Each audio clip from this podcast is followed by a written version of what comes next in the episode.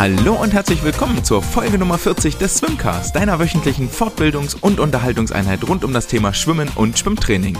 Mein Name ist André und wie immer gilt, wenn du mit mir in Kontakt treten möchtest, dann kannst du mir gerne eine E-Mail schreiben an andre.swimcast.de oder bei Instagram eine Nachricht oder du kannst mir auf Twitter folgen. Viele Wege stehen dir offen und jetzt wünsche ich euch viel Freude bei der heutigen Folge. Die ist wieder einmal pickepacke voll und ich freue mich ein bisschen, denn äh, es ist eine sehr schöne Wissenschaft der Woche, eine sehr schöne Aufgabe der Woche, die dieses Mal euren Weg begleiten sollen. Außerdem werden wir ein kleines Fazit der EM ziehen. Das, ja, klein ist vielleicht übertrieben, sondern es wird ein etwas längeres Fazit sein, weil wir die ganzen Ergebnisse in den Kontext rücken werden. Sprich, was bedeuten die Leistungen der deutschen Athletinnen und Athleten im europäischen, im äh, deutschen Maßstab und dann im Weltmaßstab werden dort nochmal die Brücke schlagen auf eine mögliche oder einen kleinen Ausblick geben Richtung Olympia. Ähm, vorher, vor Olympia, werden wir in der nächsten Woche die deutschen Meisterschaften auf der Langbahn sehen im Rahmen der Finals. Auch damit werden wir uns kurz auseinandersetzen, einen kleinen äh, Blick vorauswerfen. Dann gibt es Neuigkeiten aus dem Lager des Deutschen Schwimmverbandes. Ähm, einen Song der Woche werden wir dabei haben und wie immer ein kleiner Bericht aus unserem persönlichen, ganz persönlichen Trainingsalltag. Und damit genug der Vorrede. Lasst uns starten mit dem Fazit der Europameisterschaften in Budapest aus der vergangenen Woche.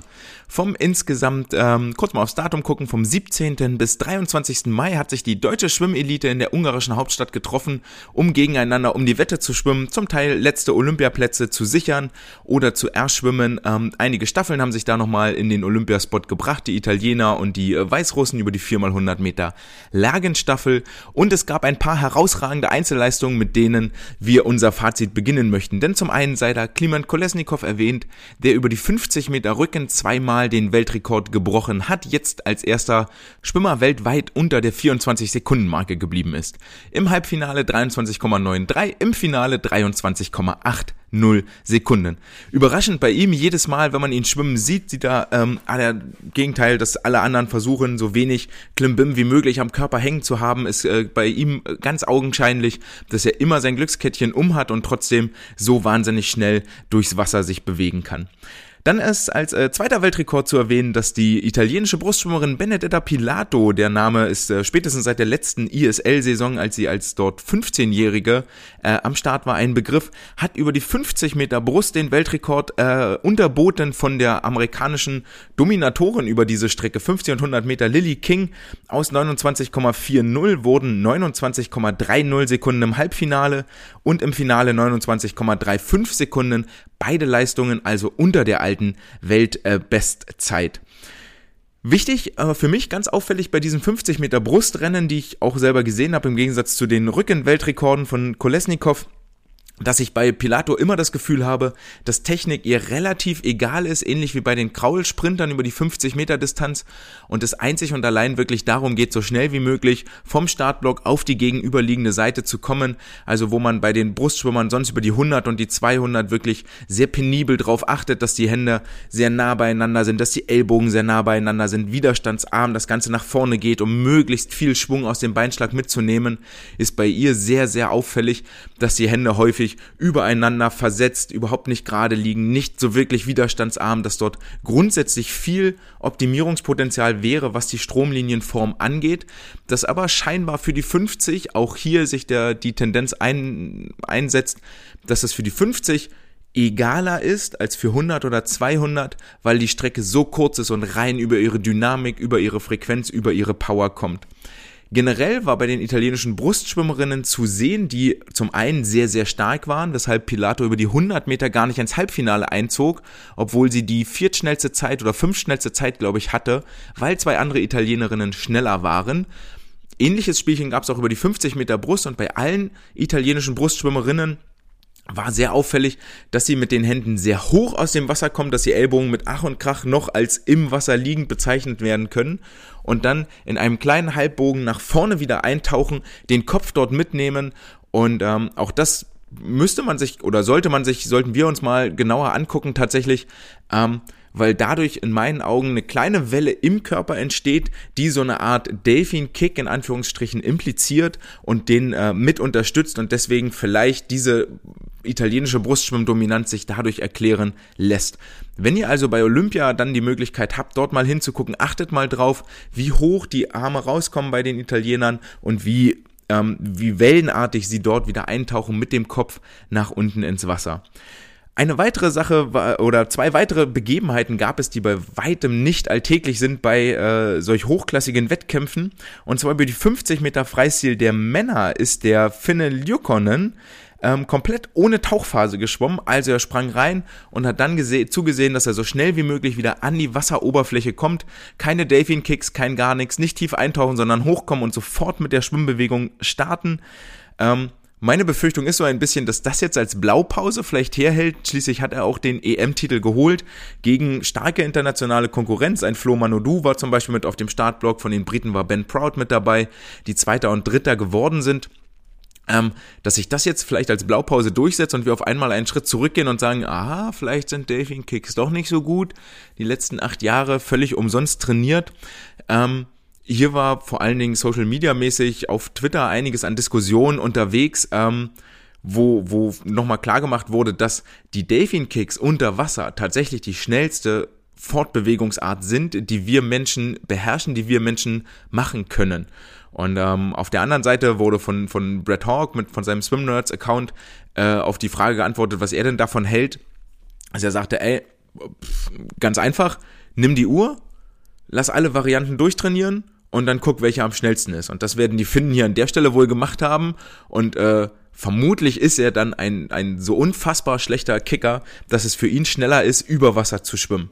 Meine Vermutung an der Stelle ist auch noch zusätzlich, dass wir ähm, im Hamburger Strömungskanal ist das häufig gemacht worden von den Trainingsgruppen, ähm, dass sie sich in den, in den Kanal legen, der schon mit voller Power läuft, also auf der Maximalgeschwindigkeit und äh, die, die, die Sportlerinnen und Sportler sich dann vorne am Seil festhalten und auf das Startkommando dann direkt in die Schwimmbewegung einsteigen, in die hohe Frequenz, dass sie sofort auf Tempo kommen müssen.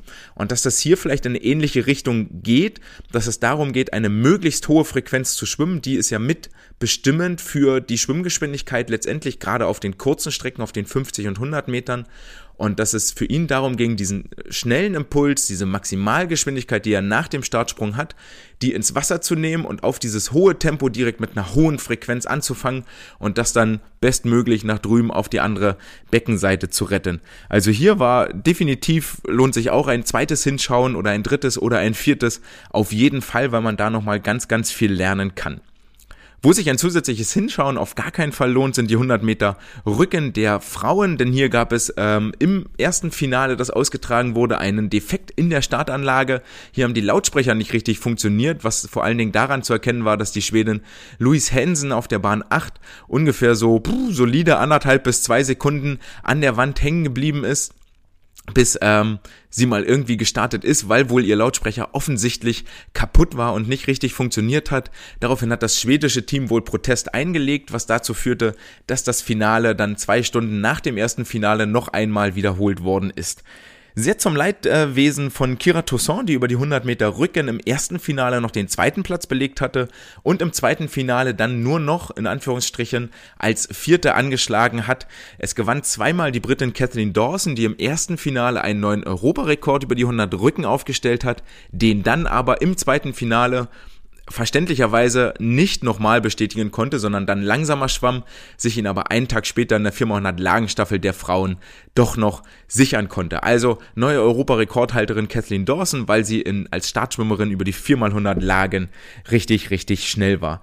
Ähm, hier gab's noch eine kleine Backstory, sehr schön, dass nämlich die Kira Toussaint gar keinen äh, trockenen Badeanzug mehr da hatte, sondern sich hurtigst von einem Mannschaftskameraden aus dem Hotel einen besorgen lassen musste und dort äh, hinbringen musste. Für alle Schwimmerinnen und ist das natürlich eine riesige Stresssituation, die auch lange wohl gar nicht wussten, was jetzt los ist, sondern dann nur äh, relativ kurz bevor die Siegerehrung hätte stattfinden sollen, ihnen gesagt wurde, dass dem Protest stattgegeben wurde und das Finale nochmal wiederholt werden muss. Sicherlich hätte es die ein oder andere Möglichkeit gegeben, um das besser zu regeln. Ähm, zum Beispiel alle, alle ähm, Schwimmerinnen, wo die Anlage funktioniert hat oder die sich nicht benachteiligt gefühlt haben, hätten ja auf den zweiten Finalstart verzichten können und mit der Zeit vom ersten Finale pokern können und sagen, hier, das ist meine Zeit, die werfe ich in den Hut. Wenn jetzt nochmal jemand schneller schwimmt, dann ist das schön, aber ich schwimme auf keinen Fall nochmal schneller. So waren aber alle gezwungen, noch einmal sich an den, an den Startblock zu hängen und die 100 Meter Rücken zu absolvieren.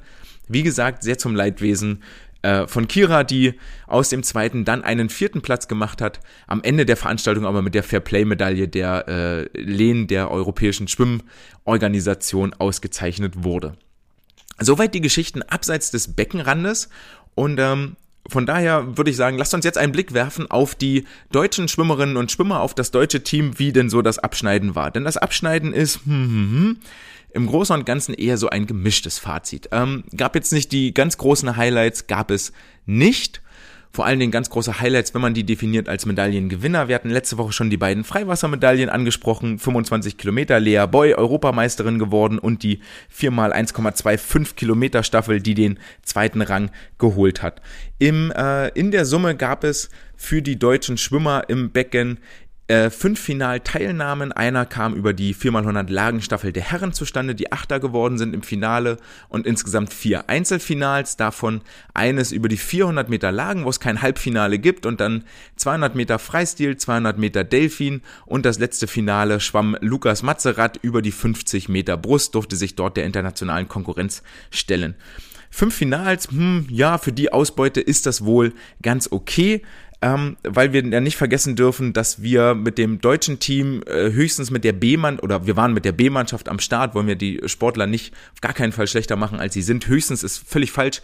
Ähm, einige dabei, die nur knapp an den Olympianormen vorbeigeschwommen sind, Ramon Klenz zum Beispiel sei hier genannt. Ähm, wir waren also mit der B-Mannschaft am Start und mussten uns äh, gegen die A-Mannschaften der anderen Nationen beweisen, die das wirklich als Formtest genutzt haben und ähm, hier wirklich mit dem mit dem Besten der Besten angetreten sind, die nicht immer völlig getapert waren, also nicht auf dem Höhepunkt ihrer Leistungsfähigkeit.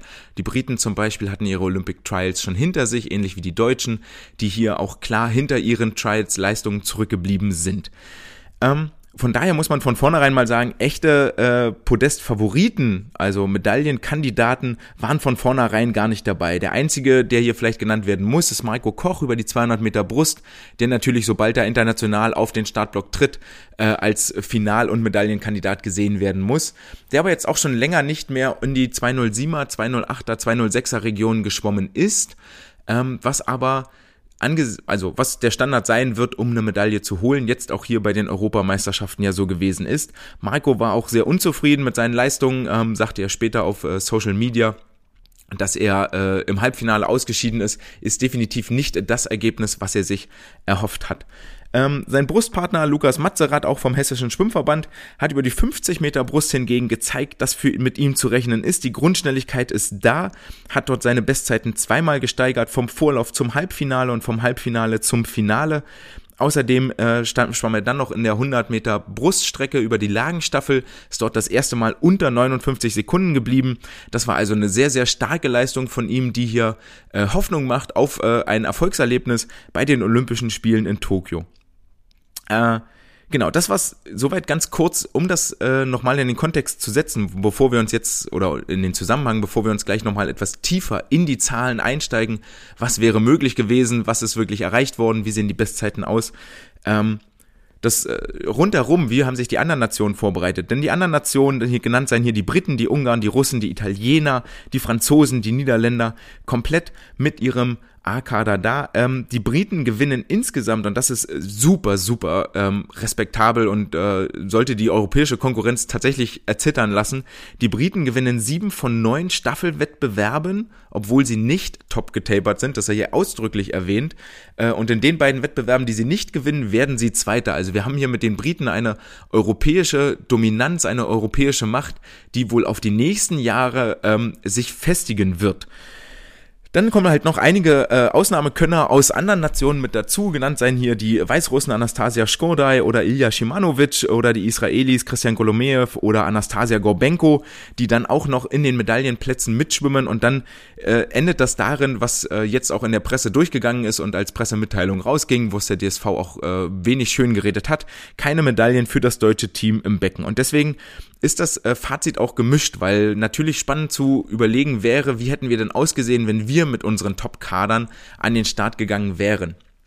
Ähm, vorher erstmal, was haben die Sportler gemacht und die Sportlerinnen, die jetzt überhaupt da waren? Letzte Woche gab es ja schon einen kleinen Einblick, der bis zum Donnerstag gereicht hat. Donnerstag dann keine Halbfinalteilnahmen mehr und äh, Donnerstag im Finale waren dann die äh, Katrin Demler und die Julia Mozinski am Start, die sich beide im Vergleich zum Vorlauf steigern konnten, etwas langsamer waren als im Halbfinale, obwohl Katrin nochmal unter zwei Minuten zehn geblieben ist über die 200 Meter Delfin und Julia nochmal unter zwei Minuten über die 200 Meter Freistil, nachdem sie im Halbfinale auf der letzten Bahn mit unter 30 Sekunden ähm, eine der schnellsten letzten Bahnen im ganzen Feld geschwommen ist, eine Stärke, die sie früher schon ausgezeichnet hat und ähm, Katrin über die 200 Meter Delfin ihre Schwäche in Anführungszeichen aus dem Vorlauf in den Griff gekriegt hat, dass sie nach hinten raus immer langsamer wurde von 33,0 auf 34,2, was jetzt von 33,1 auf 33,6, was zu einem siebten Platz für Katrin und zu einem achten Platz für Julia geführt hat.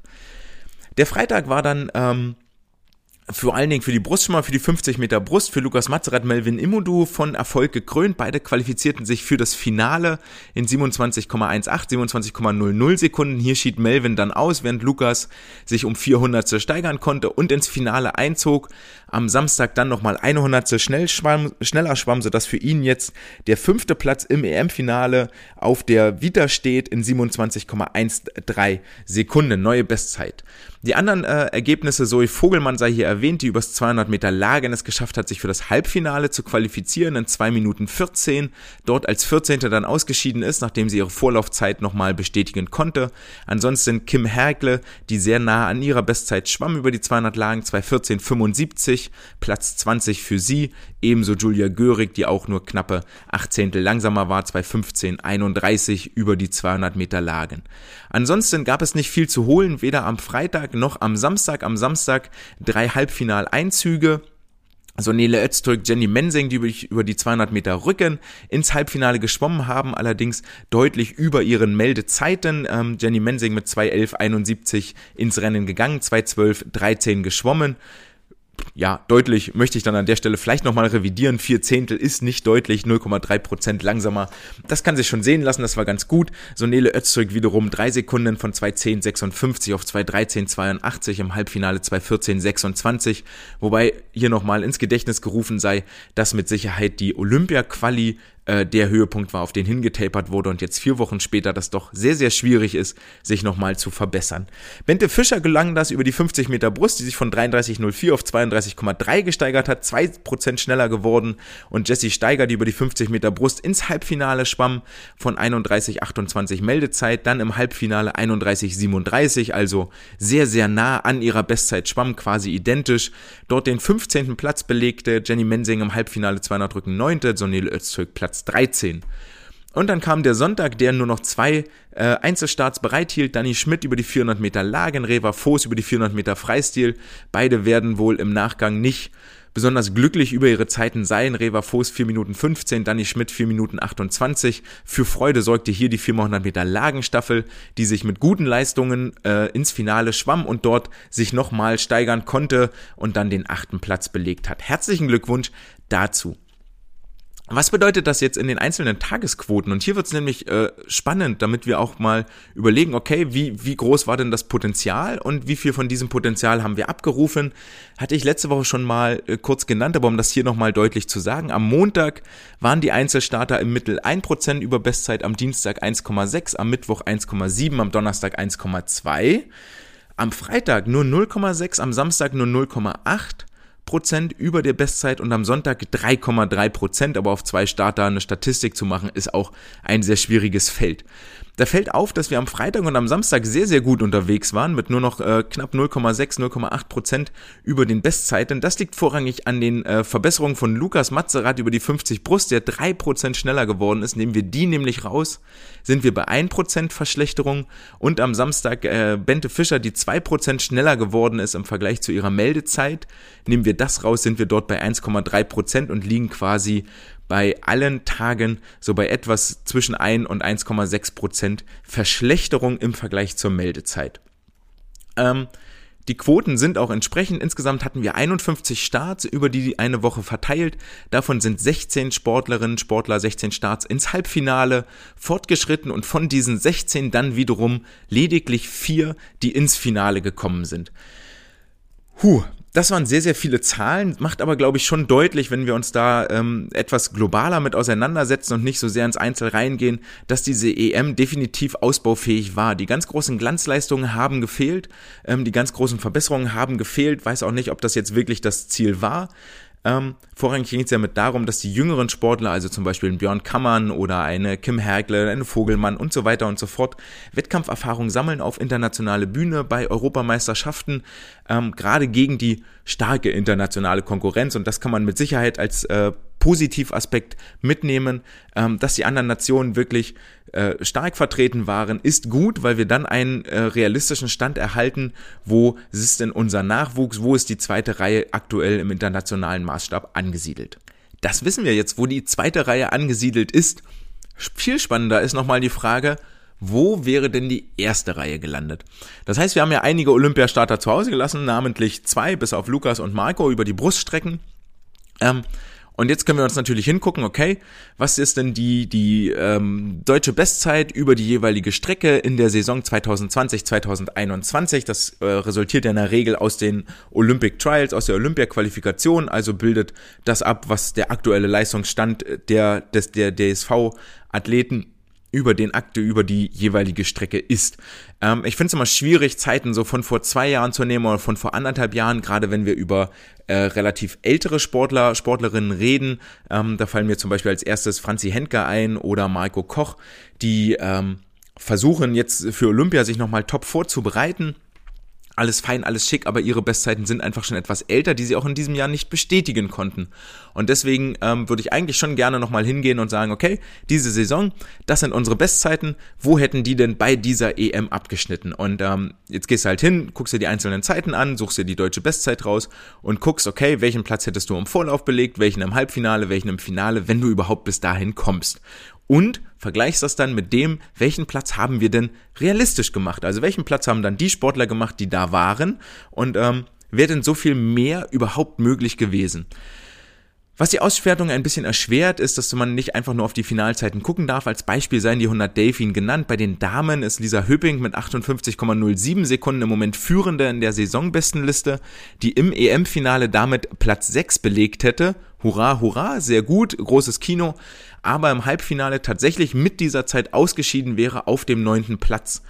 Gleiches betrifft die Männer, die, ähm, glaube ich, Marius Kusch dort aktuell die Bestzeit hält, 51,75 Sekunden, der im Vorlauf Sechster geworden wäre, im Finale wäre er ebenfalls Sechster geworden, im Halbfinale wäre er aber ausgeschieden und zwar auf Platz 10.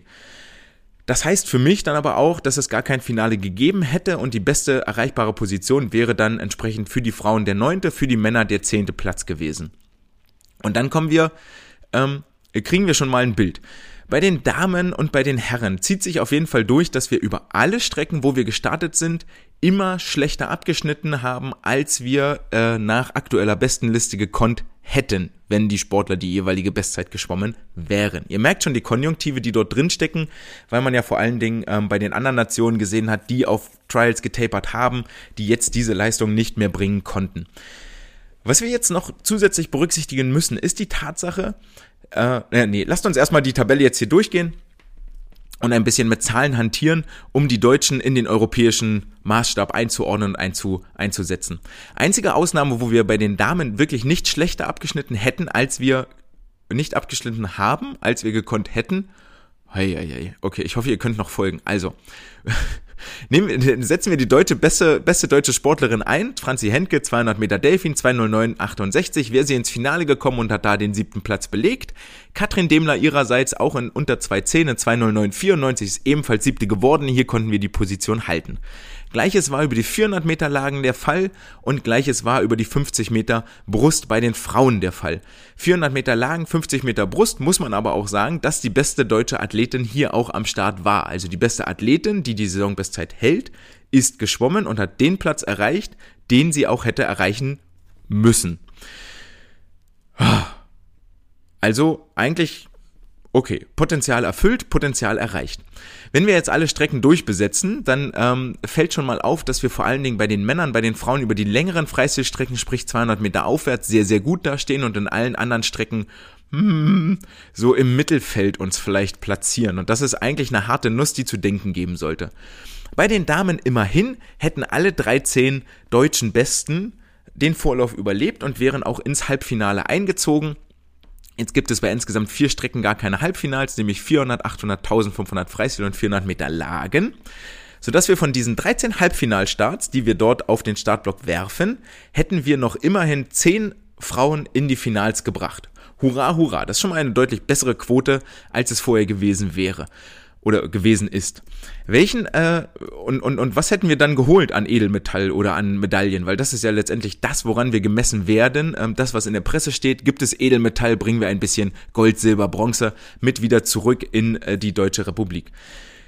Huh, und das ist äh, schwierig, weil nämlich von den zehn Finalteilnahmen hätten wir eine mit Gold beendet, und zwar die 1500 Freistil hätte Sarah Köhler gewonnen. Einmal hätten wir Silber geholt über die 400 Meter Freistil, ich glaube, das wäre Isabel Gose gewesen. Und einmal hätten wir Bronze geholt, das wäre über die 800 Meter Freistil, namentlich hier auch Sarah Köhler gewesen. Und über alle anderen Strecken ähm, hätten wir gar kein Edelmetall geholt, wären über die 100 Meter Freistil Achter geworden, wären über die 200 Freistil Fünfter geworden, wären über die 200 Rücken Achter geworden, wären über die 200 Meter Lagen Siebter geworden, über die 100 Delfin wären wir im Halbfinale ausgeschieden, äh, nicht Sechster, wie es hier noch in der Tabelle fälschlicherweise steht. Das heißt, selbst im europäischen Kontext, zehn Finalteilnahmen, okay, alles gut, aber dann auch in eins, zwei, drei, vier, fünf, sechs Fällen auf den hinteren drei Plätzen. Das ist jetzt nur so mittelgut. Ähm, gerade wenn man bedenkt, dass die äh, anderen Nationen auch nicht in Vollbesitz ihrer Kräfte waren. Sieht das bei den Männern etwas anders aus? Ja, tut es und äh, fatalerweise nicht zum Besseren.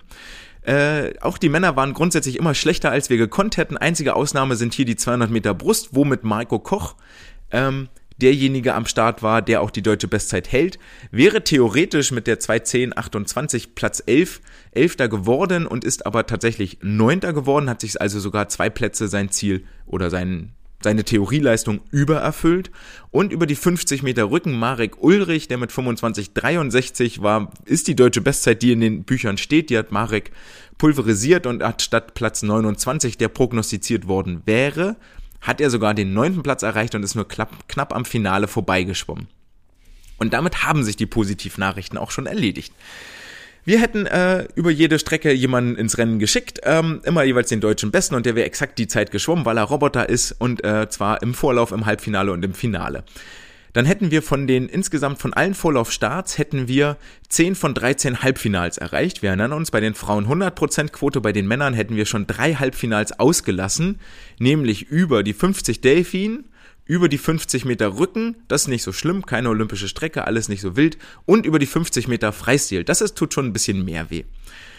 Und von den 17 Finalplätzen, die zu vergeben sind, hätten wir sage und schreibe elf Plätze erreicht. Also einer mehr als bei den Frauen, hätten aber einmal weniger Edelmetall rausgefischt. Und zwar hätte es eine Goldmedaille gegeben über die 1500 Meter Freistil von Florian Wellbrock und es hätte eine Silbermedaille gegeben über die 400 Meter Freistil. Die hätte auch Florian uns aus dem Wasser geholt. Und alle anderen Sportler wären ohne Edelmetall nach Hause gefahren. Über die 200 Freistil wären wir Siebter geworden, über die 100 Brust wären wir Sechster geworden, über die 100 Rücken Achter, über die 200 Rücken Sechster über die 200 Delfin Fünfter, über die 400 Meter Lagen Sechster. Und so setzt sich das fort. Insgesamt also eins, zwei, drei, vier, fünf, sechs, äh, nee, fünf Finalteilnahmen, die in den letzten drei Plätzen abgeschnitten hätten. Ähm, und das ist ein bisschen ernüchternd, weil wir jetzt nämlich nochmal überlegen, wir blicken ein Stückchen voraus auf Olympia. Bei den Frauen hatten wir eins, zwei, drei, vier, fünf Plätze auf den letzten acht, bei den Männern auch fünf. Eins, zwei, drei, vier, fünf, genau. Bei den Männern und bei den Frauen jeweils fünf Plätze, die äh, sechs, siebter oder achter geworden wären im Finale. Wenn wir das jetzt auf Olympia prognostizieren und uns überlegen, dass da noch Nationen wie die USA, wie Japan, wie China, Australien, Brasilien, Kanada, Südafrika mit dazukommen, also insgesamt sieben Nationen, die mit Sicherheit über diverse Strecken ein oder zwei Finalplätze wegblocken werden, dann sieht das für Olympia im Großen und Ganzen relativ düster aus mit Finals. Ähm, das soll jetzt gar nicht so schlecht klingen, und das soll nicht den Pessimismus schüren und hier die deutschen Sportler niedermachen, aber es hilft, wenn wir mit einer realistischen Perspektive in die kommenden Highlights reingehen und uns daran dann auch messen und nicht davon ausgehen, dass jetzt jeder Sportler, der sich qualifiziert hat mit fantastischen Zeiten, gar keine Fragen, Frage, es gab deutsche Rekorde, ähm, es gab einige Überraschungen, die es geschafft haben. Ähm, und die Staffeln sind ja auch gar nicht drin. Aber es hilft natürlich, wenn wir davon ausgehen, dass nicht jeder Sportler, der bei Olympia auf den Startblock steigt, auch sicherer Halbfinal- oder Finalkandidat ist. Dem ist es, und das sollen diese Zahlen eigentlich mitgeben, dem ist nicht so. Ähm, sondern wir haben eine Handvoll sehr, sehr elitärer Sportler und alle anderen haben das Halbfinale als Ziel. Natürlich freuen wir uns immer über Überraschungen, gar keine Frage. Und ähm, zu Olympia gibt's noch nochmal ganz andere Vorbereitungen, Tapering. Ähm, die Mentalität ist eine andere, was, wo die Deutschen in den letzten Jahren nicht überzeugt waren. Aber ich habe im Großen und Ganzen Hoffnung, dass das äh, besser wird dieses Jahr. Ähm, und dann können wir uns vielleicht auch über Überraschungen freuen. Aber realistischerweise, da wird's dann nochmal eine Aus, werden wir uns nochmal intensiver mit auseinandersetzen, wenn wir ähm, fünf oder sechs Einzelsportler ins Finale bringen, können wir, glaube ich, schon von einem sehr, sehr guten Ergebnis sprechen. Was macht man, wenn einem keine Überleitung einfällt? Man nimmt das letzte Wort aus dem letzten Gedanken und versucht damit den nächsten Gedanken einzuleiten. Ich hoffe, wir können auch über sehr gute Leistungen in den, in der nächsten Woche reden, wenn von Donnerstag bis Freitag die deutschen Meisterschaften auf der Langbahn stattfinden in Berlin, eingebettet im Rahmen der Finals.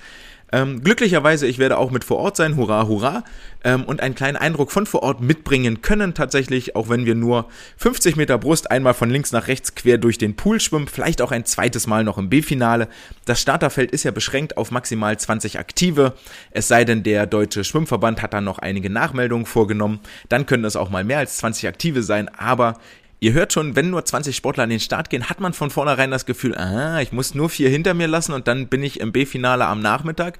Das erscheint auf den ersten Blick sehr, sehr leicht. Trotzdem ähm, es sind immer noch die schnellsten 20. Es ist ja nicht ne, aus dem Lostopf 20 Namen gezogen worden, sondern es sind ja immer noch die schnellsten 20, die wir haben, die dort an den Start gehen. Deswegen, hu, so ganz sicher richtig weiß man das nie. Seit gestern ist das Meldeergebnis veröffentlicht. Ähm, die F5 Refresh-Taste hat äh, arg gelitten am gestrigen Tage, denn es heißt ja immer, am, im Laufe des 26. wird das Meldeergebnis veröffentlicht und man sitzt dann halt hier vor dem Rechner ab 10 Uhr und äh, erneuern, erneuern, erneuern, bis dann irgendwann Abend um 19 Uhr dann tatsächlich die Meldelisten und das Meldeergebnis da ist. Und dann ist das immer ein kleines bisschen wie Weihnachten. Wenn so ein Meldeergebnis kommt, oh, man weiß nicht so genau, was drinsteckt, macht also die Schleife auf, drückt auf Öffnen und macht, verschafft sich so einen groben Überblick wer ist da, wer ist nicht da, wie ist die Konkurrenz aufgestellt, ba, ba, ba, wer fehlt, wer, wer, auf wen können wir uns freuen, wen kann man vielleicht live vor Ort sehen, die Fernsehanstalten sind ja auch mit da und von daher hofft man, dass sich zumindest die deutsche Elite dort auch die Klinke in die Hand gibt und ein positives Bild nach außen trägt, für O-Töne, für Interviews zur Verfügung steht und mit da sein wird. Und dem äh, ist leider tatsächlich nicht vollumfänglich so. Denn insgesamt äh, 15 Aktive, die bei Olympia starten, werden nicht da sein ähm, weil sie möglicherweise im Höhentrainingslager weilen. Bei einigen hat man es schon gehört, zum Beispiel Laura Riedemann ist zusammen mit dem Team aus äh, Magdeburg, also mit äh, Lukas Mertens, Isabel Gose, Florian Wellbrock, Sarah Köhler äh, im Höhentrainingslager in der Sierra Nevada. Außerdem fehlen David Thomasberger, Artem Selin ist nicht am Start, äh, Ole Braunschweig nicht am Start, Philipp Heinz nicht dabei, Jakob Heidmann, Marius Kusch, die nicht extra aus ähm, Amerika rüberfliegen. Da hatte Markus, äh, Marius äh, Marius auch im Interview bei swim.de kurz mal angedeutet, was denn da für ein Aufwand dahinter steckt mit Visa, mit Einreise über Olympiakomitees und so weiter und so fort. Das ist ein ganz schöner Aufwand, ähm, den er jetzt nicht betreiben möchte, weil damit auch immer Trainingszeiten verloren geht. Deswegen bleiben Jakob und äh, Marius drüben in Amerika. Marek Ulrich ebenfalls nicht am Start und mit Sicherheit dann noch ein paar andere, die ich vergessen habe. Wer allerdings mit da ist und das ein bisschen überraschend war in meinen Augen, ist äh, Anna Elend, die aus den USA hier rüber fliegt, vermutlich dann auch hier bleiben wird, bis äh, die Olympischen Spiele starten, denn sie war ja in der letzten Woche noch in Amerika auf dem Wettkampfblock äh, zu sehen.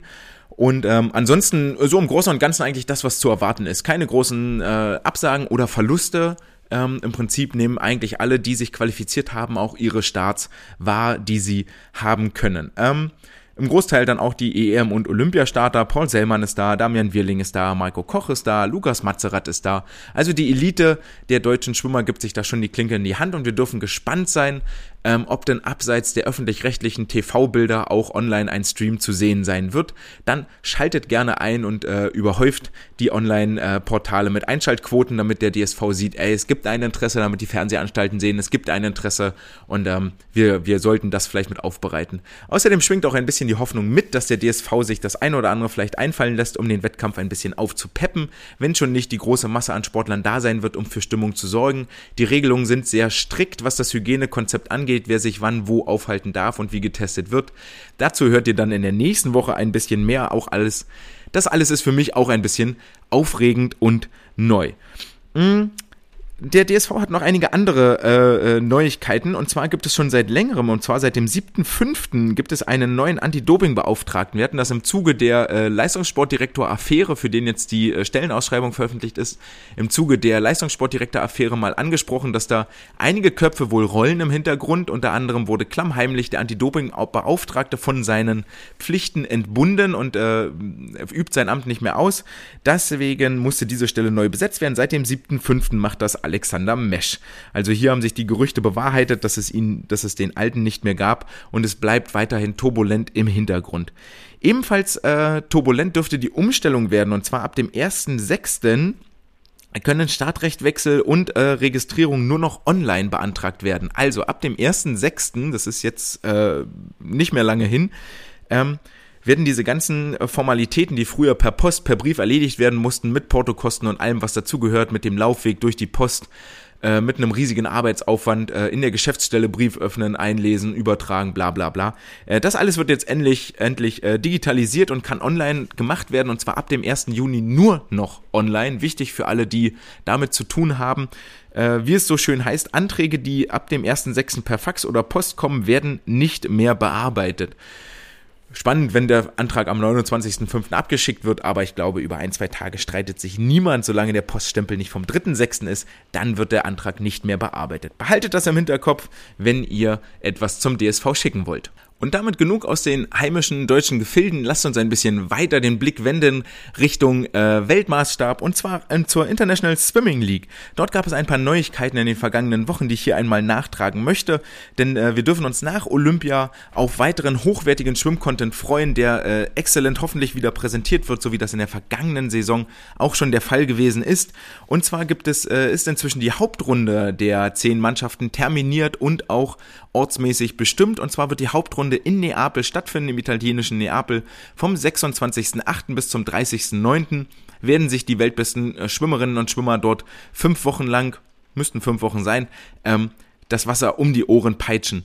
Dann sind anschließend im November drei Wochen für die Playoffs geplant, also für die besten acht Teams, die dort gegeneinander antreten.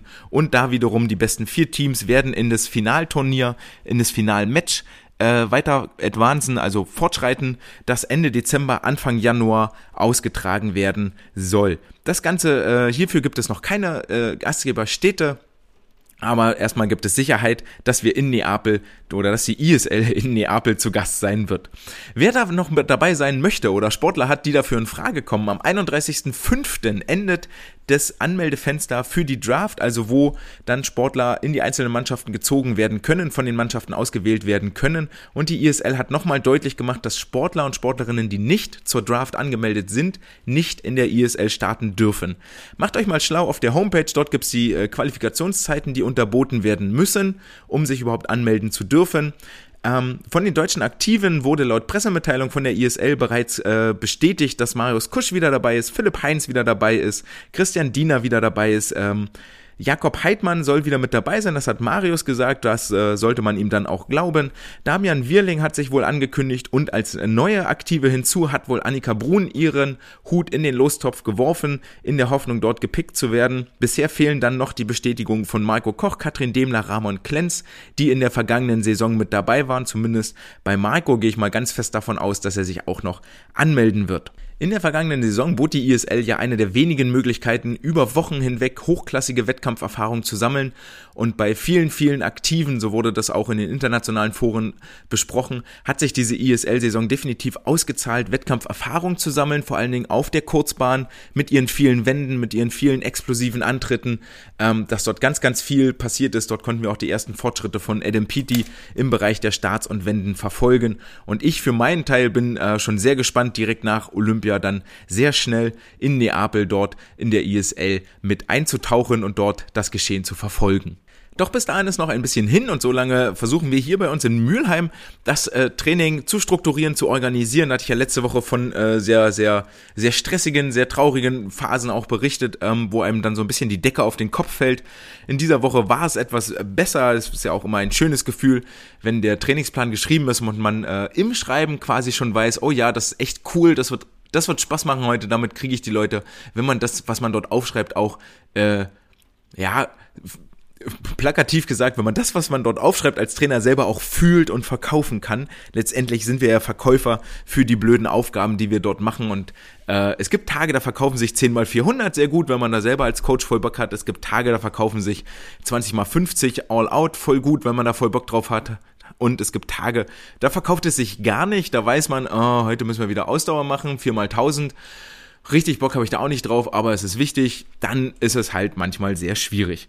Sowas aber in den letzten Wochen tatsächlich gar nicht. Wir haben jetzt die DMS-Mannschaften mit im Wasser.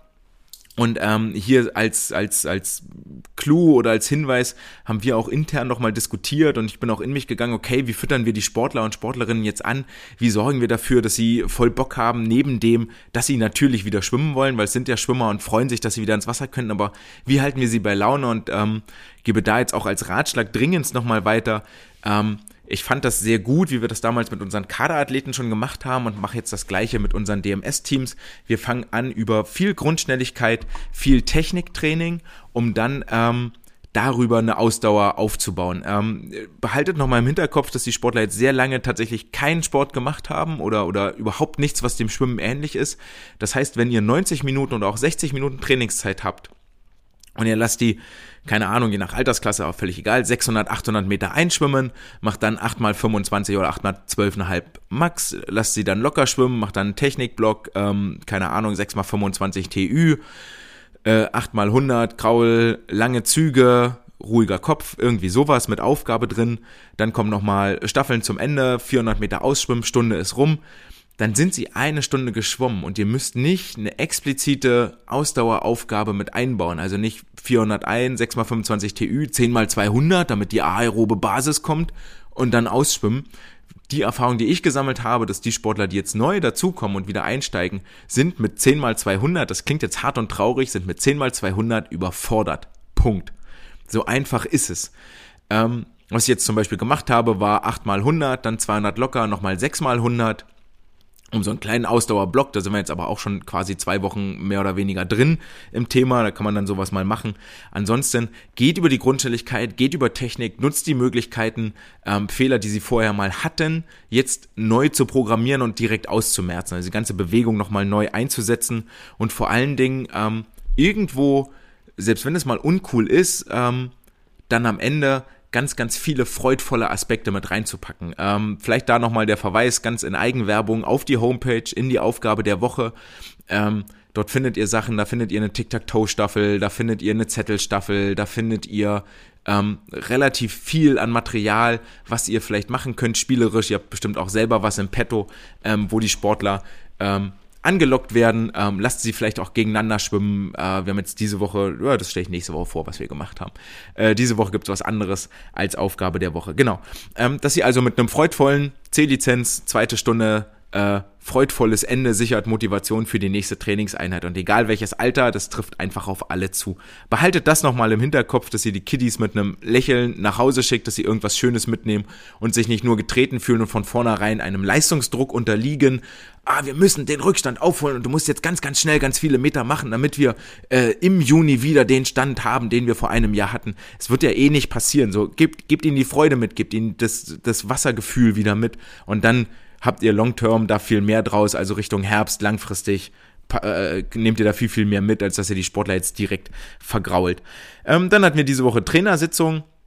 Um mal wieder die aktuellen äh, Geschehnisse zu besprechen. Ähm, wie läuft es in den Gruppen, damit ich auch mal wieder Feedback kriege als Cheftrainer. Ähm, wie ist es in den Gruppen? Erfreulicherweise keine Gruppenaustritte bisher. Ähm, ich hoffe, ihr könnt ähnliches berichten. Ähm, Respekte auch nochmal an unsere, an meine Trainer und Trainerkolleginnen, die da echt mit den Kiddies wirklich sehr gut arbeiten, den Kontakt halten, sich viel ausdenken, kreativ bleiben. Wir haben jetzt die Möglichkeit, wieder rauszugehen mit den unter 15-Jährigen bis einschließlich 15. Geburtstag. Ähm, dort wieder rauszugehen und das wird von den Sportlern auch wirklich genutzt, unabhängig vom Wetter. Das war dann am Dienstag, dass der C-Kader, also die 9 bis, äh, nee, 9 ist falsch, 2009er Jahrgang, also die 11 bis äh, 14-Jährigen, äh, die dann wirklich bei Regen draußen Laufspiele gemacht haben, Stunde Bewegung, das wird dankend angenommen. Also seid da ruhig ein bisschen mutig. Kann man natürlich dann keine Isomatte auf, aufs Gras legen, das ist schon klar. Aber im Überlaufspiele, dass sie miteinander agieren und mal wieder in der Gruppe etwas tun, machen die wirklich sehr, sehr gut. Ähm, und die Tatsache, dass wir keinen, keinen Mitgliederspund extrem zu verzeichnen haben bei uns in der Leistungsgruppe, wo ja wirklich äh, ohne Training keine Leistung äh, gilt, ist als Erfolg zu werten. Ähm, dann waren jetzt ach, ganz viele Wettkampfmeldungen zu machen, sei es jetzt für äh, die deutsche Meisterschaften, für Freiwasser, für Ruhrgames, ähm, für einen neuen, also jetzt morgen sind wir nochmal kurz auf einem Testwettkampf. Also alles mit deutlich mehr Aufwand verbunden, muss ich registrieren ach, musste irgendwo anmelden, musste ein Hygienekonzept lesen, macht jeder ein bisschen anders und lalala. Das, oh, es Nervkram, es dauert alles deutlich länger, als es vorher mal war. Die Zeit geht dann irgendwo hin, die muss dann woanders abgeknapst werden. Das nervt so ein bisschen, aber so im Großen und Ganzen hat sich das Fahrwasser jetzt hier echt beruhigt, nachdem wir äh, die Trainingszeiten mit den DMS-Teams soweit inkludiert haben und jetzt auch wieder äh, etwas Ruhe eingekehrt ist. Wie lange diese Ruhe anhält, wissen wir tatsächlich gar nicht, weil das Land NRW für uns jetzt, also hm, für Land NRW, eine neue Corona-Verordnung ausgegeben hat, die äh, hurra, hurra, nach meiner großen Kritik in der letzten Woche, äh, damit hatte ich nichts zu tun, sondern der Schwimmverband hat sich eingesetzt bei der Staatskanzlei, äh, die jetzt tatsächlich auch die Schwimmbäder mit inkludierte. Oh, großer Wunder. Ähm, explizit wieder wie letztes Jahr im März gilt Schwimmen als kontaktfreier Sport im Innenraum und sobald die Inzidenz unter 50 fällt, darf auch im Innenraum, also in der Schwimmhalle, kontaktlos beim Schwimmen Sport gemacht werden in unbegrenzter Gruppengröße. Das finde ich noch ein sehr merkwürdiges Konstrukt, ehrlich gesagt. Ähm, aber okay, das nehmen wir erstmal dankend so hin und freuen uns einen Keks, dass wir bei Inzidenzen unter 50 äh, die Hoffnung haben, dass wir wieder schwimmen dürfen. Mülheim diese Woche Inzidenz äh, heute 50,4. Das heißt, äh, Richtung Wochenende nächster Woche beziehungsweise beziehungsweise dann ab dem 7. Juni gehe ich davon aus, dass wir wieder mit unseren Gruppen großflächig ins Wasser dürfen und dann gibt's eh nochmal neue Trainingszeiten und alles neu macht der Juni dann in dem Falle. Ähm, was wir auch beschlossen haben gestern in der Trainersitzung ist, dass wir ein Testkonzept verfolgen, dass wir von den Sportlern zukünftig verlangen, dass sie immer Montag und Donnerstag einen tagesaktuellen negativen Test vorzeigen müssen, wenn sie zum Training kommen. Ähm, einfach damit wir nochmal eine Sicherheit haben, wenn wir jetzt öffnen, weil jetzt auch die Schulen wieder in den Regelbetrieb übergehen. Selbst wenn die Inzidenzen sinken, gerade jetzt ist es wichtig, das im Auge zu behalten, dass wir äh, kleinste Infektionen sofort eindämmen und ähm, ja eindämmen können und isolieren können, damit wir nicht wieder in ein neues Cluster, einen neuen Anstieg der Inzidenzen reinlaufen. Vielleicht auch für euch nochmal als Hintergedanke, dass ihr vielleicht einmal die Woche oder je nachdem, wie eure Trainingsmöglichkeiten sind, wirklich einen Schnelltest verpflichtend macht. Wenn die Sportler natürlich in der Schule getestet werden, gilt der ja. Ne? Also und, und ich, soweit ich weiß, sind die Schulen noch in der Testung drin, dreimal die Woche oder zweimal die Woche. Das heißt, wenn sie dort einen Test machen, dann kurz von der Schule bestätigen lassen, ich bin negativ zum Training mitbringen und alles ist fein. Freudvolles Ende hatte ich ja schon angesprochen bei den äh, Trainingseinheiten und damit kommen wir auch zur Aufgabe der Woche, die ein freudvolles Ende nämlich äh, bieten soll. Und zwar habe ich das Ganze mal Schlusssprints genannt. Ähm, Schlusssprints im Gegensatz Zielsprints hatte ich ja auch schon mal, wo es darum geht, über 50 Meter dann die letzten 10 Meter gegen Konkurrenz ins Ziel zu sprinten und als erster drüben zu sein. Schlusssprints hier gedacht, eher wirklich ans Ende der Trainingseinheit zu setzen. Ah, der eine oder andere Theoretiker wird jetzt aufschreien, boah, Sprinten niemals am Ende, ah, tödlich. Nein, es ist nicht tödlich. Ihr könnt es machen, irgendwie einmal die Woche, würde ich vielleicht nicht immer machen, ist dann nicht so richtig geil. Ähm, ihr könnt ja auch an die Schlusssprints noch ein Ausschwimmen anhängen, ähm, alles möglich. Aber worum geht's dabei? Das bringe ich so ein bisschen aus meiner eigenen Schwimmererfahrung mit. Ganz cooles Konzept eigentlich. Nimmst alle Sportler raus, versammeln sich auf der Startbrücke auf der einen Seite, Startkommando, wer zuerst drüben ist, darf duschen gehen. Simples Prinzip, mehr ist es auch nicht. Ähm, hat vor allen Dingen den Reiz, dass du als jüngerer Sportler gegen die größeren dich messen kannst, was ja sonst nicht so wahnsinnig häufig passiert. Ähm, es hat diesen direkten Duellcharakter. Es muss ja auch nicht immer Kraul sein, können ja auch mal Delfinbeine sein oder Brustbeine.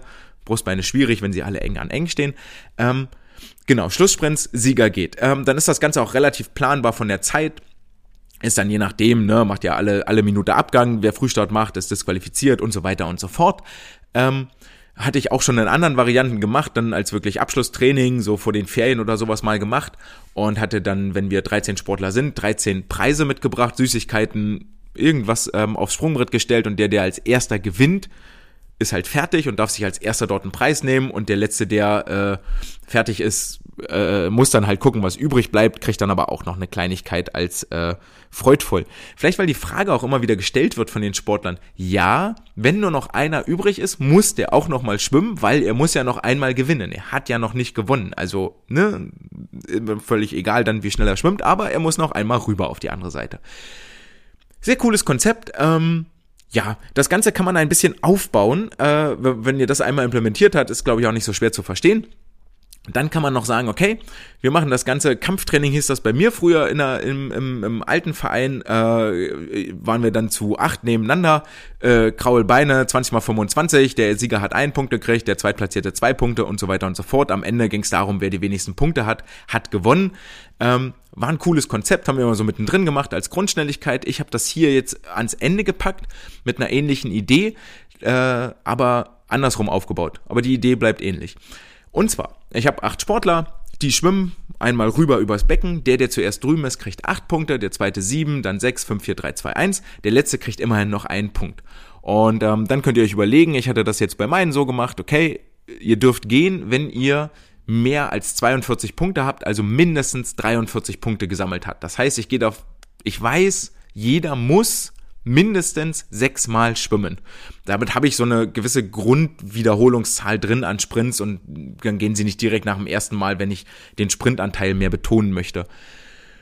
Ja, und dann, äh, genau, scheidet der erste irgendwann aus und dann bleibt aber spannenderweise, bleibt es weiterhin so, dass der erste acht Punkte kriegt, der zweite sieben und der letzte kriegt dann halt noch zwei Punkte, sodass es hinten raus geht's dann ein bisschen schneller und nicht, dass einer dann äh, 42 Bahnen schwimmen muss, weil er immer letzter wird, macht der auch keinen Spaß und ist ja völliger Blödsinn. Äh, ja, dauert so roundabout. Ich glaube, wenn ihr zu acht seid, seid ihr damit in einer Viertelstunde durch. Und wer fertig ist, kann ja dann noch 200 Meter ausschwimmen für alle, die ganz streng sich an die Theorie halten wollen. Also als Aufgabe der Woche, Schlusssprints, freudvolles Ende. Für den, der gewinnt, äh, gibt's dann zumindest die Erlösung. Ich darf gehen, yay, cool, endlich duschen. Ich merke schon gerade, es wird heute wieder eine relativ lange Folge, aber das ist auch nicht so schlimm. Ähm, wir kommen noch zum Song der Woche und haben noch die Wissenschaft der Woche vor uns. Der Song der Woche ist äh, ein altbekanntes Lied, das äh, Frohsinn und Fröhlichkeit verbreitet, nämlich von äh, Pharrell Williams, der Song Happy. Und da wir jetzt wieder mehr ins äh, Gruppentraining einsteigen können, und ins Partnertraining äh, ergibt es sich glücklicherweise, dass wir mit Happy auch Partnerübungen machen können. Äh, das Lied findet ihr natürlich auch bei YouTube mit in der Playlist vom Swimcast. Dort habe ich ja mal alle Lieder, die wir vorgestellt haben oder noch vorstellen werden, mal zusammengepackt. Was machen wir jetzt bei äh, Happy von Pharrell Williams? So, äh, wir bilden zwei Gruppen, Paare, Pärchen. Äh, die sind im, im Wandsitz gegenüber. Bei Happy sprinten sie zur anderen Seite und setzen sich wieder hin, können sich also in der Mitte von mir aus abklatschen oder ähnliches. Dann kann man auch äh, also bei jedem Happy wird dann auf die andere Seite gesprintet und dann setzen sie sich wieder hin. Dann äh, gleiche Spielchen, zwei Gruppen, Wandsitz an den Wänden gegenüber. Bei jedem Happy läuft man zur Mitte, klatscht sich in einem High-Five-Sprung mit seinem Partner ab, dreht um, wieder zur Wand, setzt sich dort wieder hin. Also beglückwünscht sich für die Zeit, die man dort schon mal an der Wand gesessen hat. Dritte Variante, die ihr machen könnt, wieder zwei Gruppen gegenüber.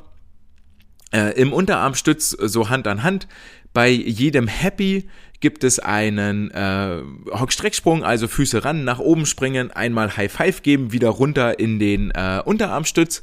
Bei dem Refrain, dann kommt ja in der Mitte if, äh, clap along with me und so weiter und so fort, kann man dann mit dem Partner abklatschen, der der vor einem auch den Unterarmstütz macht, also linke Hand, rechte Hand abklatschen, sorgt für ein wenig kurze Weile für die viereinhalb, fast fünf Minuten, die das Liedchen denn geht.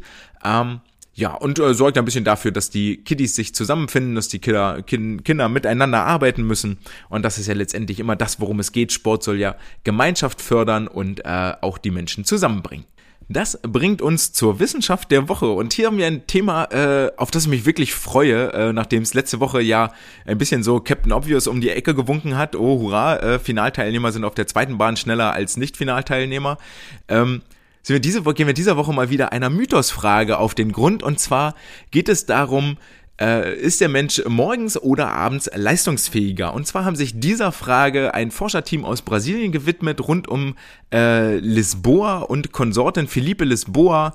Ähm, haben nämlich die Frage aufgeworfen oder haben untersucht die Effects of Time of Day on Race Splits, Kinematics and Blood Lactate during a 50 Meter Front Crawl Performance.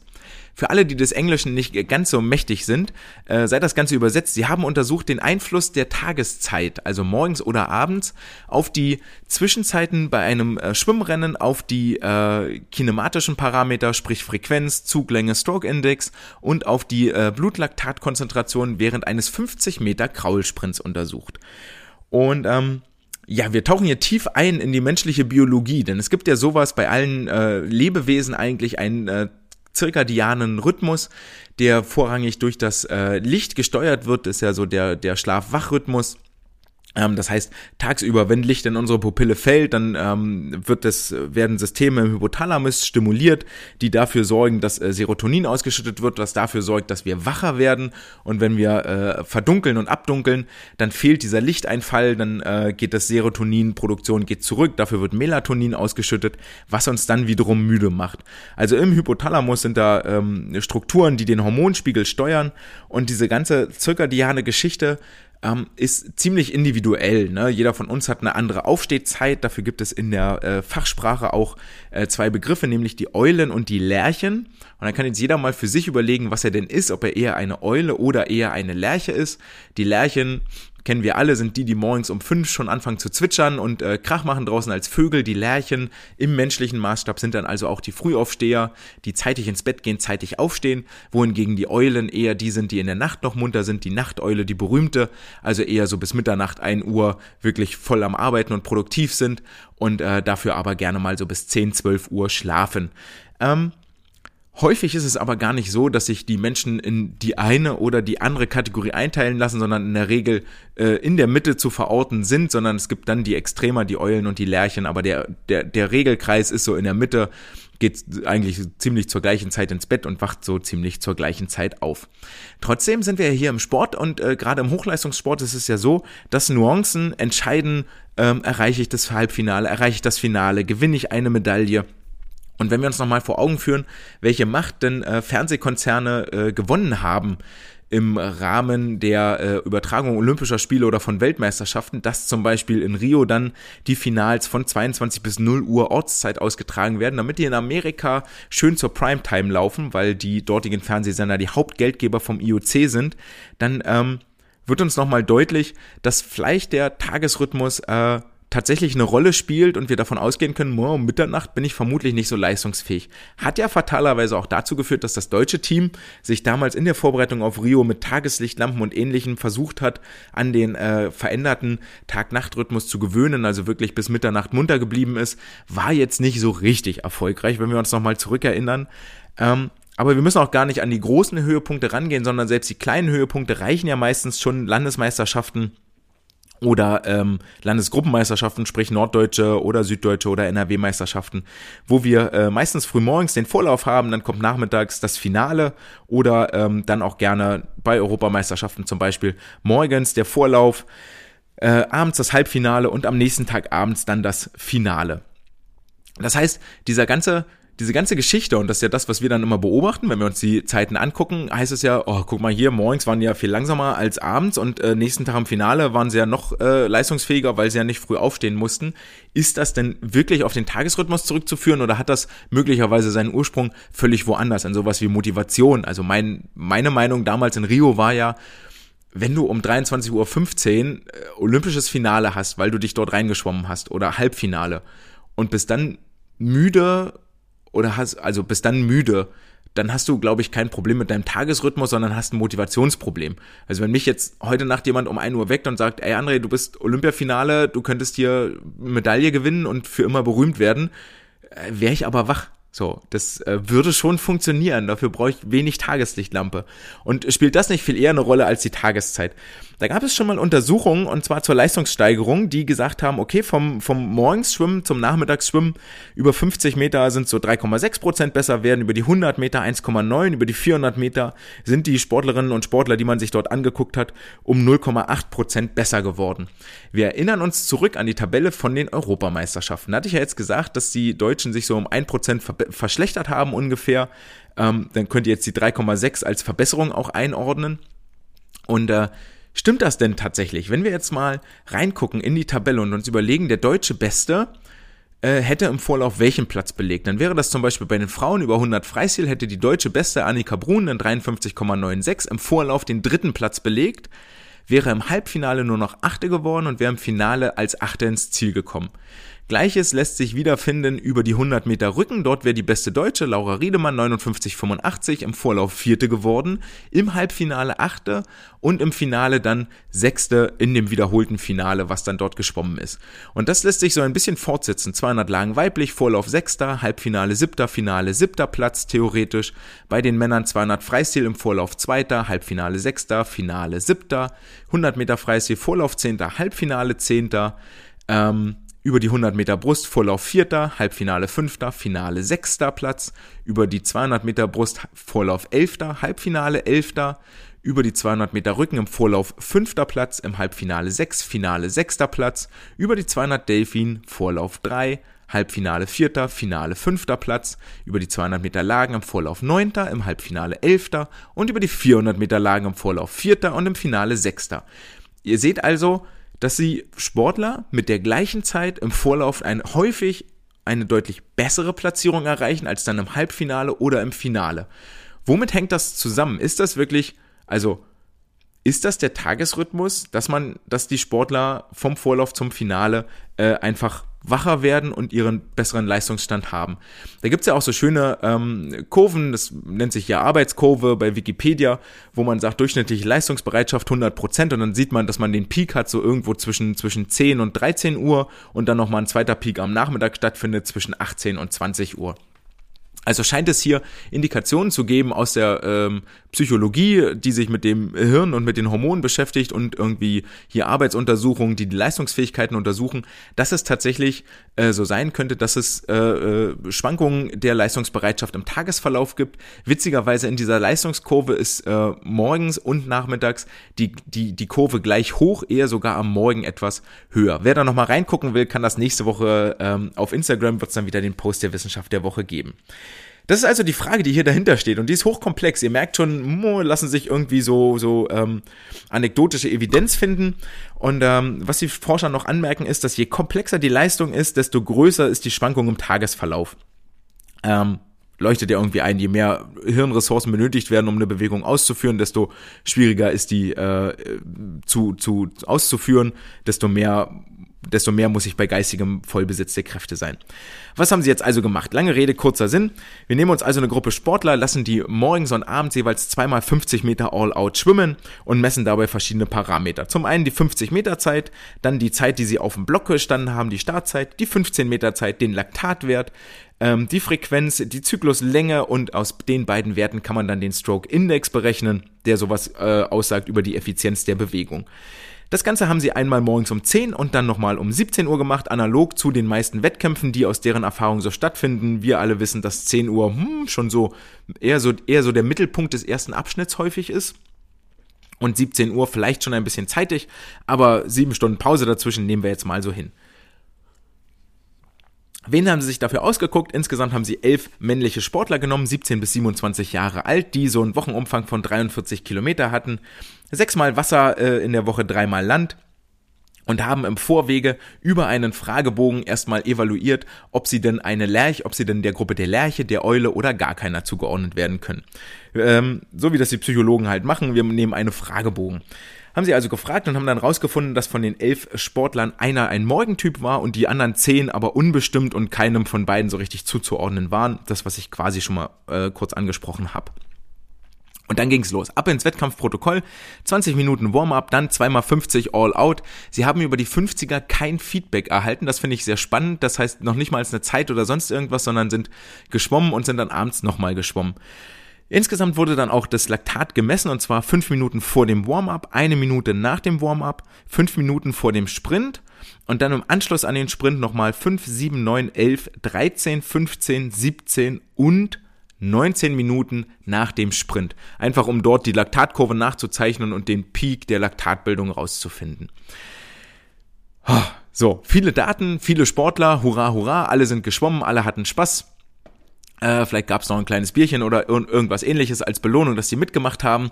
Und dann geht's zurück an den Schreibtisch, an den PC, in die Excel-Tabelle werden die Daten eingehackt, durch ein Statistikprogramm gejagt und dann wird geguckt, haben wir hier signifikante Effekte. Und ähm, wie das so ist als Forscher, sitzt du dann da, machst hier vorher deine Überlegungen und hoffst natürlich, juhu, äh, da sollte wohl was, äh, was Signifikantes rauskommen und bist immer tief traurig und enttäuscht, wenn da äh, äh, gar kein Effekt irgendwie zu erkennen ist. Aber häufig ist es ja so, dass kein Effekt auch ein Effekt ist, wenn man nämlich den ein oder oder anderen Mythos mal widerlegen kann.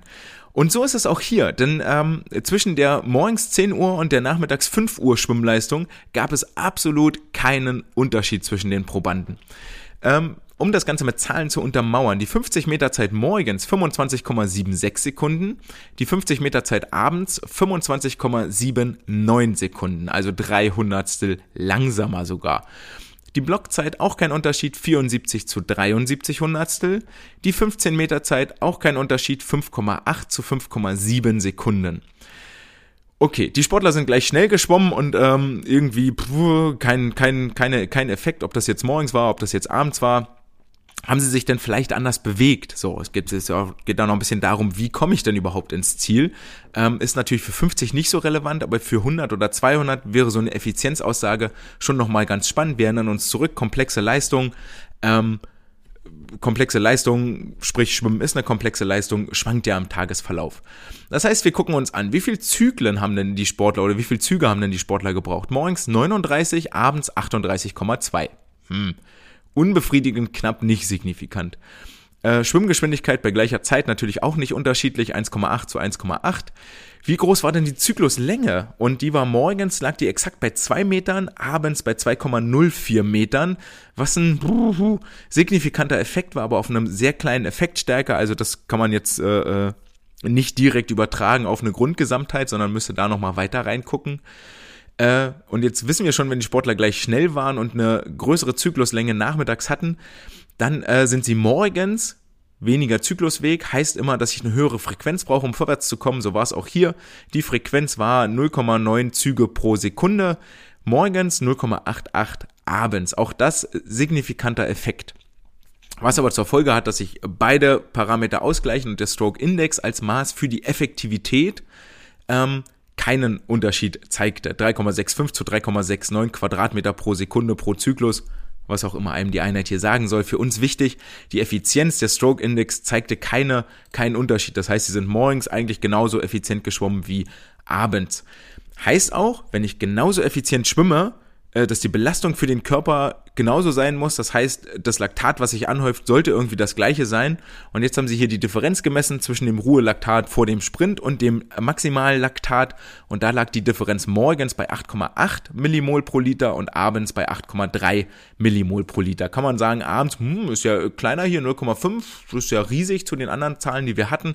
Statistisch ist es aber völlig egal. Morgens, abends schwimmen gar kein Unterschied, spielt gar keine Rolle, sorgt alles für die gleichen Effekte und macht eigentlich überhaupt keinen Unterschied.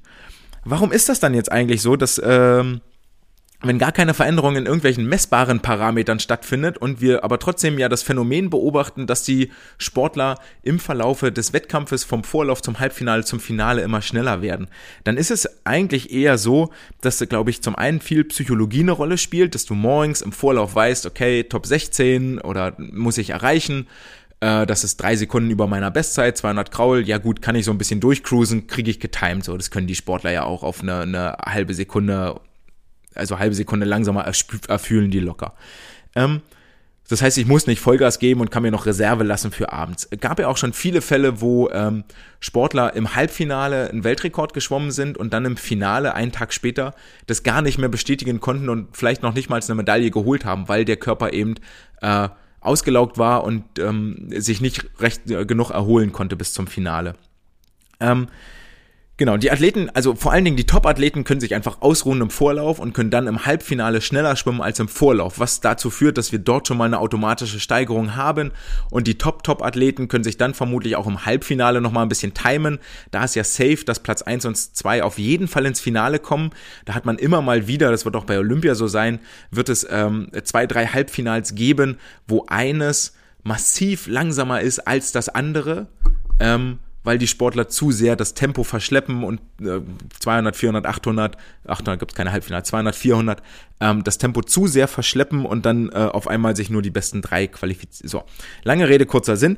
Ähm, auch hier können sich die Top-Athleten ausruhen, weil sie zum einen wissen, Platz 1 und 2 kommen sowieso sicher ins Finale und da liege ich auf jeden Fall drin, beziehungsweise ähm, ja, guck mal, im Lauf davor sind die die Zeiten geschwommen, muss ich nicht all in gehen, kann ich, schaffe ich. Ich hebe mir noch ein paar Kräfte auf für morgen. Und das scheint hier eine viel, viel größere Rolle zu spielen und die Statistik zu verzerren, dass wir rein interpretieren, ah ja, nachmittags, klar, bist ja viel leistungsfähiger und so. Ähm, was sich hier jetzt aber aus der Studie wissenschaftlich gar nicht halten lässt, gar nicht beweisen lässt. Von daher ähm, wenn eure Sportler das nächste Mal an den Beckenrand kommen zum Wettkampf und sagen, boah, ist hier, wenn mal hackt's oder was, morgens um neun, kann jetzt nicht schnell schwimmen, so, äh, geht einfach nicht, dann könnt ihr mit dem Paper wedeln, das verlinke ich auch nochmal auf der Homepage und sagen, hier, äh, Wissenschaft sagt, ist nicht so, äh, und jetzt ins Wasser, ich will Bestzeit sehen. Ist ja immer schön, wenn wir etwas fundierter argumentieren können. Ich möchte euch nicht entlassen, wenn euch die eine Stunde zehn jetzt hier nicht gereicht hat. Dann äh, möchte ich euch noch ein kleines Hörstück äh, präsentieren. Das hatte ich vorhin bei der ISL vergessen nochmal ähm, zu erwähnen. Äh, und zwar hat Brett Hawk den äh, guten Alex Perry interviewt. Wem der Name nicht sagt, das ist gar keine Schande, den kannte ich auch nicht bis dahin. Und zwar hat Alex Perry sich mit dem mit Konstantin Grigorischin auseinandergesetzt, dem Gründer der International Swimming League. Und das Ganze liest sich ein bisschen wie ein äh, oder das Ganze hört sich und liest sich auch wie ein kleiner Mafia- und Krimi-Roman, denn ähm, Dort wird viel nochmal reflektiert, was ist das IOC überhaupt, was ist die FINA eigentlich überhaupt, warum sind diese Institutionen da? Und warum sind diese Institutionen eigentlich katastrophal für die Athleten, für die Sportler, für die Sportlerrechte. Wer dort mal einen Einblick haben möchte, dem sei von äh, Brett Hawk. Der Podcast empfohlen Insight with, with uh, Brett Hawk von Alex Perry. Und der Titel ist auch genau das, was es ist, uh, The Plot to Kill the Olympics, also wie das Drehbuch, um die Olympischen Spiele zu töten.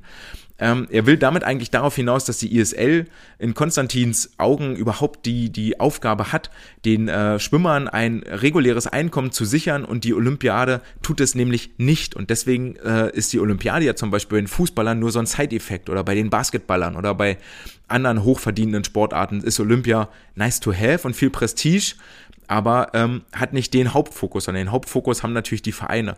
Und bei vielen Sportarten, wo das äh, Einkommen nicht so groß ist, zum Beispiel Schwimmen oder ähm, Wasserball oder ähm, Leichtathleten, Gymnastiker, Turnen. Ähm, für die ist Olympia deswegen so wichtig, weil sie dort die mediale Präsenz kriegen, nicht weil die Sportler dort reich werden oder irres Preisgeld verdienen.